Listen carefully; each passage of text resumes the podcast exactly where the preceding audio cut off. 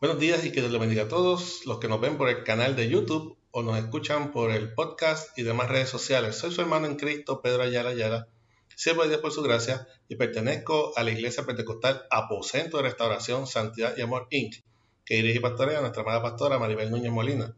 Nuestra iglesia ubica en la calle Flamboyant 194, Pueblo Indio, en Canadá, Puerto Rico, y este es el ministerio que lleva por nombre de la Escuela para el Cielo. Estaremos utilizando la aplicación Holy Bible que pueden conseguir libre de costo tanto en la plataforma Android como en App Store. El versículo del día se encuentra en Hebreos 12:14. Hebreos 12:14. Esta es la versión Reina Valera 1960 y dice así: La palabra de Dios se lee en nombre del Padre, del Hijo y del Espíritu Santo. Amén. Seguid la paz con todos y la santidad, sin la cual nadie verá al Señor. Repetimos, seguid la paz con todos y la santidad, sin la cual nadie verá al Señor. Que el Señor continúe bendiciendo su ya bendita palabra. Los que rechazan la gloria de Dios.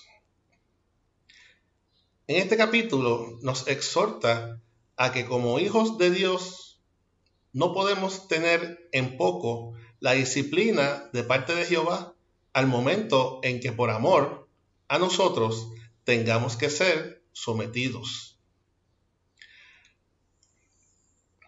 Nos es confrontada la realidad de que el padre que ama a su hijo o hija, al verle desviar en cuanto a lo que se, se le ha enseñado y se espera de él o ella en cuanto a su conducta y formación, el deber del padre es corregirle.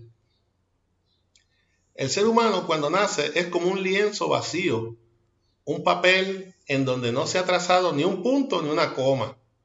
Y la responsabilidad de los padres es encomendados al Espíritu Santo de Dios, es corregir y orientar las manos del mismo individuo para que sean las que vayan elaborando esa obra maestra que todos llamamos vida.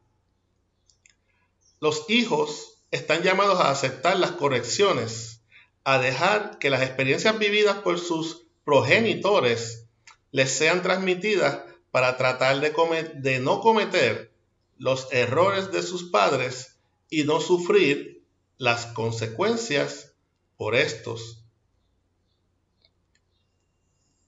Este proceso no culmina con la partida del individuo de este mundo, sino que el proceso vuelve a comenzar generación tras generación. Por eso es que se esperaba que la humanidad vaya generación tras generación avanzando a paso firme hacia la luz de Cristo, no en retroceso, hacia las tinieblas del Seol. Aquellos que hemos aceptado a Cristo como nuestro único Salvador, aceptamos de igual manera ser hijos de Dios. Hemos aceptado también que como seres imperfectos y necesitados de, de dirección en nuestra obra maestra llamado vida, seremos disciplinados y corregidos para que cuando demos nuestra última pincelada, nuestro último trazo, podamos presentarla, esta obra de arte, ante nuestro Padre Celestial y seamos aprobados para herencia del reino de Dios. En este caminar nadie está exento de caer. Reconozcamos la autoridad de Jehová, nuestro Padre, para corregirnos y poder seguir caminando, caminando hacia su presencia. Amén. Espero que esta corta exhortación sirva de reflexión y fortaleza a tu vida en esta mañana que hizo el Señor. Para oración puedes enviar mensaje a nuestro correo electrónico ministerio de la escuela para el cielo gmail.com.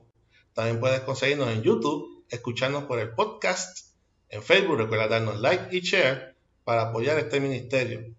Si no lo has hecho aún, suscríbete a este canal donde de lunes a viernes daremos lo que por gracia hemos recibido.